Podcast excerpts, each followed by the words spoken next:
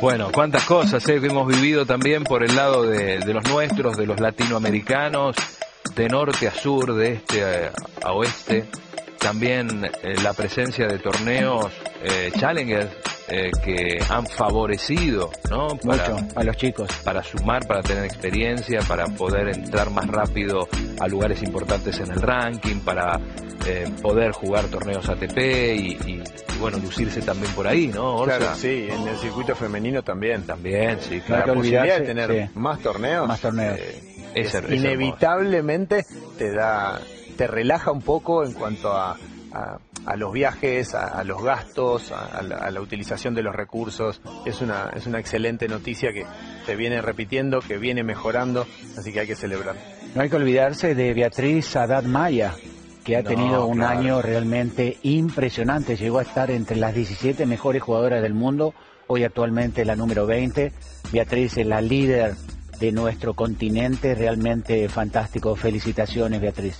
Pero vamos a ir nombrando, por ahí algunos, son muchísimos los tenistas de nuestro de nuestra región, muchísimos, pero si quieren empezamos por ranking, como para tener un orden, ¿eh? ¿le Dale. parece bien? Y empezamos con Diego Schwartzman, que después de, de un tiempo largo sale del top 20. La Esta- 25. esta temporada, Diego, eh, que no ha tenido una temporada muy regular, eh, para por llamarlo de alguna manera, por titularlo de alguna manera en, en el comienzo de este resumen que hacemos sobre el Peque vigésimo eh, quinto del ranking y después de tres años afuera ¿no? de los 20 mejores del planeta tenis. ¿Cómo lo vieron ustedes a, a Diego?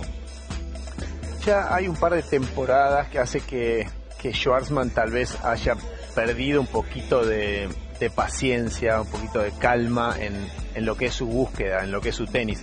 Los momentos cambian, la, la misma persona va transitando por, por distintas partes de Sí. ese camino y de ese proceso y, y creo que al Peque tal vez en este año, sobre todo en la segunda mitad, le ha costado mucho encontrarse a él mismo. Ha estado fastidioso, ha Sí. estado más errático de lo que él necesita estar para alcanzar su mejor nivel.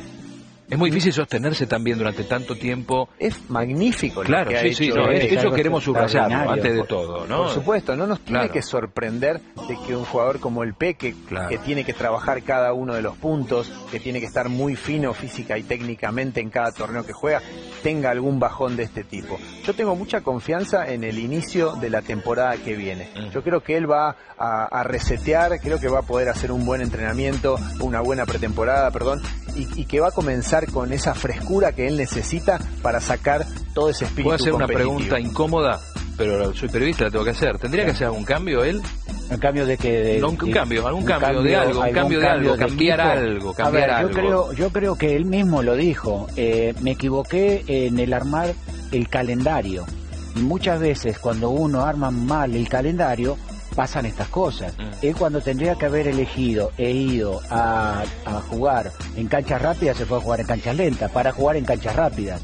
Es un jugador que a mí me encanta, es un jugador muy muy tenaz, muy bueno para superficies rápidas, por su, por su velocidad de piernas que tiene, porque es un jugador que es, eh, como dije, muy tenaz. Ha perdido mucha confianza, pero a mí lo que más me preocupa de todo esto, ¿saben qué es? Orsa y Pablo, es que le perdieron el respeto. Y eso es algo complicado, es algo difícil, por más que uno se prepare, esté. ¿Y qué significa eso? Es la parte mental de uno. Mm. Por ejemplo, uno está acostumbrado, quizás, para decirlo rápidamente, en 4 o 5 puntos Ajá. ya arma el punto para ganarlo y ahora lo arman 4, 5, 8, 10, 15 y no pasa nada. En la cabeza ya empieza a pensar diferente, pero lo que más realmente me preocupa es que ya le perdieron el respeto Sí. y obviamente que le deseo lo mejor para el 2023, ¿no? en Claro. este segundo semestre los rivales eh, le tenían más paciencia a él. No se apuraban tanto a, a buscar generar espacios, a buscar desequilibrarlo. Y eso creo que a- eso el Peque lo, lo sintió. Se tendrá que ganar el respeto de los rivales. Otra vez. Nuevamente, por Y, supuesto. y él lo sabe, es muy inteligente, es el primero en saberlo. Está en Qatar disfrutando del Mundial también, Diego. Señoras y señores, pasamos a Fran Cerúndolo ¿eh? en esta recorrida que estamos haciendo mirando el ranking viendo a ver qué latinoamericano aparece, aparece otro sudamericano, otro argentino que ha tenido un buen arranque un año de increíble, temporada, ¿no? un año increíble, Sí, llegando sí. a semifinales ahí en Miami, ganando partidos realmente Consagratorio increíbles. fue lo de Miami. ¿eh? ¿Cómo? Consagratorio lo de Miami. fue algo impresionante. Era un Master 1000, realmente un año fantástico. Yo creo mucho en este chico, hasta se lo he dicho al padre. Yo creo este chico, este chico es un jugador para estar entre los 25 o 30 jugadores del mundo. ¿Por qué? Porque el tenis lo tiene y lo ha demostrado durante todo el año. Si bien ha perdido partidos, pero los partidos que perdió nunca fue un 6-1, 6-1, 6-2, 6-3. Fueron partidos muy, muy trabajados, eh, fueron partidos largos cuando Sí. ha perdido con, con los mejores del mundo. Eh, recordemos, otro que sufrió el congelamiento de- del ranking por el, por el COVID, final en Buenos Aires, títulos Challenger, eh, sumando mucha confianza también, cuartos en Buenos Aires, semis en Río, con cinco victorias ante top 100 cuando él no estaba dentro de los 100 mejores del planeta tenis.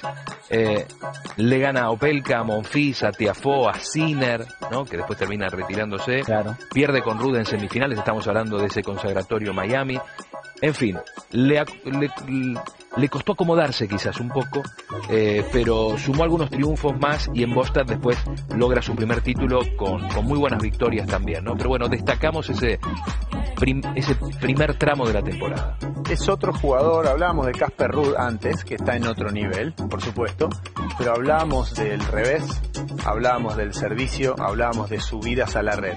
Fran Cerúndolo son todos aspectos en los cuales también necesita mejorar para quedarse en ese nivel y aspirar a avanzar un poco más. Lo está haciendo mucho mejor. Bien. Antes con el revés se, se escapaba de los puntos, se apuraba a jugar paralelo para poder eh, empezar a pegarle de derecha. Claro. Eh, con el servicio no ganaba puntos. Bueno, ha mejorado en todos esos aspectos y creo que es uno de los motivos por los cuales está ahí. Bueno, se nos fue casi todo este bloque hablando de dos, así que vamos, vamos metiéndole pata, ¿me, me- Sí, me- me acompaña?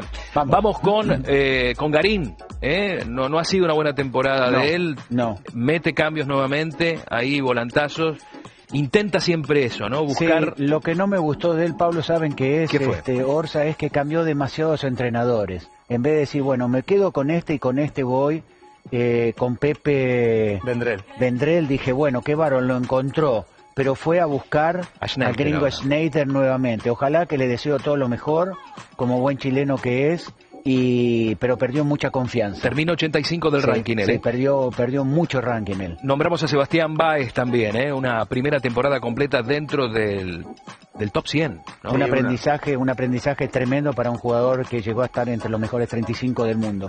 Sí, realmente una, una transición muy buena eh, de lo que es el circuito Challenger al circuito ATP, con un, con un cierre de año que encadenó muchas derrotas seguidas, pero, pero en el balance general ha sido una, excelente una excelente temporada. Exactamente. Y rápidamente vamos a, a pasar a Pedro Cachín. Destacamos también el año del Cordobés. Termina 54 del ranking. ¿eh? Increíble, increíble realmente el ascenso de este de este jugador que la venía luchando jugando Futures, M15, Challenger y que ya está entre los mejores 55 del mundo es algo grandioso. Camila Osorio, ¿eh? como mejor eh, latina, también sudamericana, sacando, por supuesto, A Beatriz. a Beatriz, eh, la chica de, de Cúcuta. eh, 20 años, muy joven ella, y también le, ha costado por ahí un poco, ¿no? Le- ha tenido también algunos Ha inconvenientes. tenido buenos triunfos, ¿eh? Sí, ha tenido sí, es algunos verdad. buenos triunfos, algunos chispazos, Sí. pero probablemente en el balance general se haya quedado